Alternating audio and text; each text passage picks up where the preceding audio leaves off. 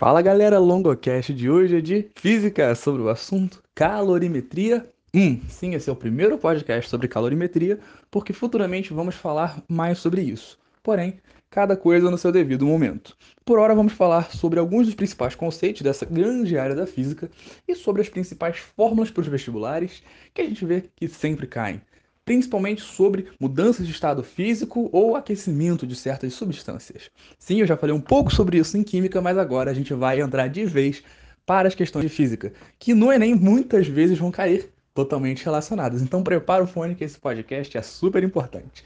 Vamos lá, porque agora a gente começa com o primeiro conceito, que calorimetria, a gente, pelo nome, já se separa, calorimetria. A medida sobre o calor. E o que viria a ser o calor em si? Você já deve ter ouvido falar, e se não ouviu sem problemas, ouvirá agora, que calor nada mais é do que uma forma de energia em trânsito. Lembra do podcast de calor, de, perdão, trabalho, energia e potência? Espero que tenha ouvido, se não, depois dá uma olhada lá porque eu falei bastante sobre energia naquele podcast. Como você bem sabe, energia é uma característica dos corpos, não algo palpável. E no caso do calor, é uma forma de energia em trânsito. Sim, então, daí a gente deduz a primeira grande coisa né, da área da calorimetria. Por quê? A partir dela, nós sabemos que o calor cedido mais o calor recebido numa determinada troca de calor entre corpos será sempre igual a zero. Se eu tenho não vamos pensar em bobagens, ok? Se eu tenho um corpo cedendo calor para outro que está um pouquinho mais frio, no final das contas, se um cede, por exemplo, 10 calorias, que é uma unidade, a gente já chega nisso, para o outro, o outro obviamente vai receber 10 calorias. 10 calorias, no caso positivas, dadas, menos 10 calorias recebidas, igual a zero. Isso é um conceito importantíssimo, beleza? Essa noção de que calor cedido mais recebido é igual a zero, porque o que se dá é exatamente a mesma coisa que se recebe. Pensa na química: se um átomo dá um elétron para outro, ele recebeu um elétron. Simples assim. Deu é igual a quantidade que recebeu. Por isso, um mais o outro é igual a zero. Simples, tranquilo, sem problemas. Fechado? Agora, isso conceitualmente é muito importante, porque isso vai nos ajudar a avançar a outros conceitos para águas mais profundas. A gente conhece o conceito de temperatura muito bem. E se não conhece, relaxa, porque agora a gente conhecerá. Temperatura é uma forma de medir essas trocas de calor. É basicamente a quantidade de calor que há num corpo. Eu sei que pode soar estranho, mas a temperatura nada mais é do que essa forma de mensurar, de tornar palpável, visível, quantitativamente a questão relativa ao calor. É como se fosse o grau de agitação das moléculas de um corpo. Basicamente é isso. E para medir temperatura, nós temos algumas escalas importantes. Atenção, não é um podcast sobre escalas termométricas. Vai ter outro podcast para isso, já dou spoiler, porque é um assunto bem importante. Mas, para não deixar você aí na secura, as três principais unidades de temperatura são Celsius, Fahrenheit e Kelvin. Sim, você tem como transformar de uma escala para outra. Geralmente os exercícios vão gostar muito da escala Kelvin, a maioria vai gostar muito de Kelvin, inclusive, mas não se preocupe. Nessas fórmulas que eu vou passar aqui agora, Celsius tá de boa. E, bom, Fahrenheit é coisa de estadunidense. A gente sabe que é um povinho especial, né, para não ficar falando ofensas. Mas assim, o resto do mundo basicamente inteiro utiliza graus Celsius como algo normal. Afinal, é a escala mais comum no mundo inteiro. Cientificamente falando, Kelvin é a mais usada. Dito isso, a gente já pode partir para outros conceitos importantes.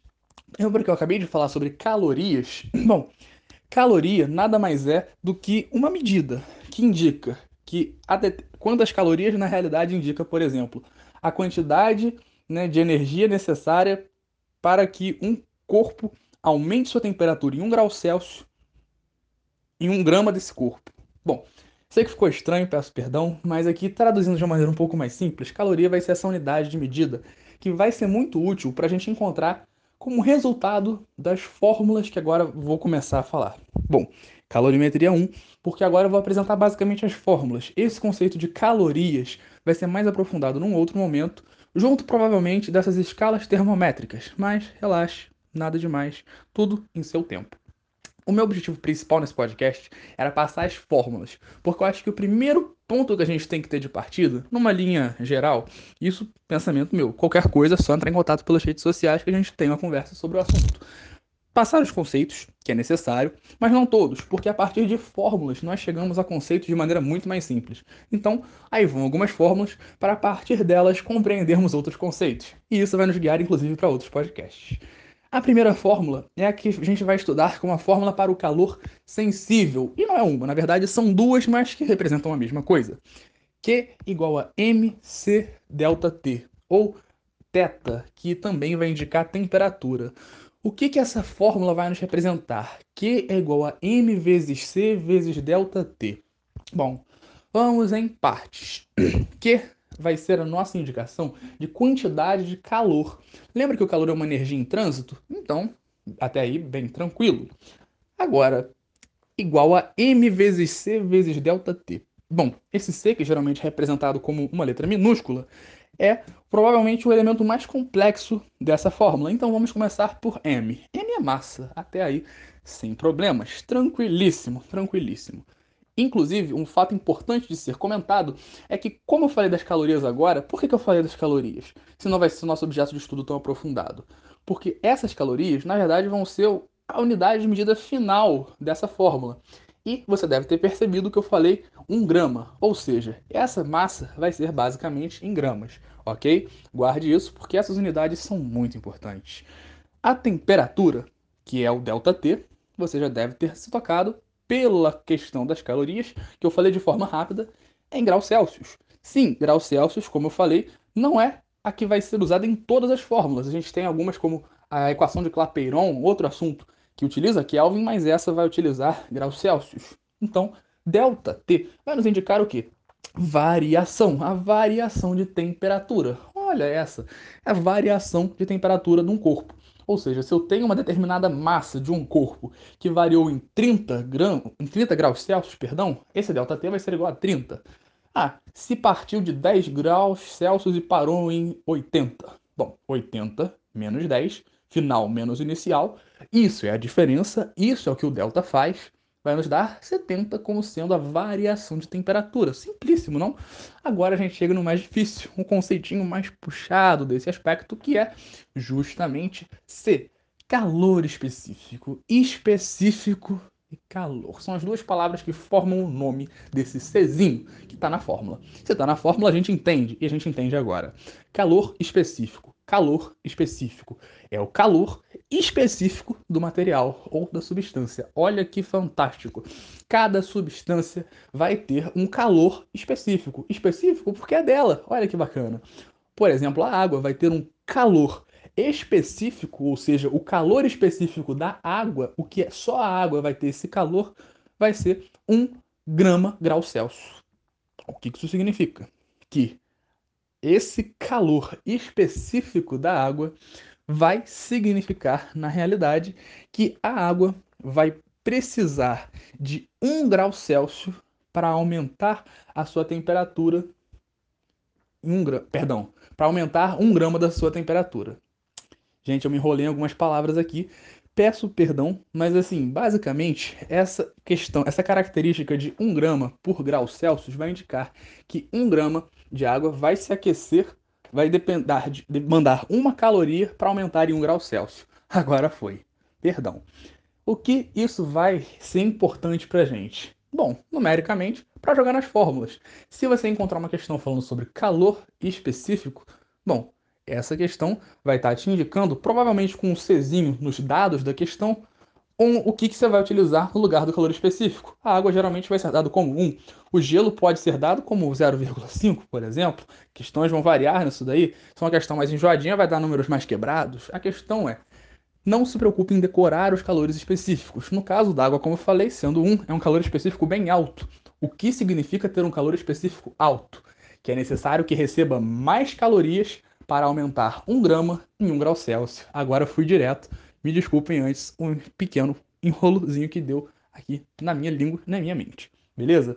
Se ela demanda de mais calorias para aumentar 1 grama em 1 grau Celsius, é porque ela tem um alto calor específico, ou seja, uma substância que demanda de muita caloria para aumentar pouco uma massa pequena. Você percebe que a água tem isso.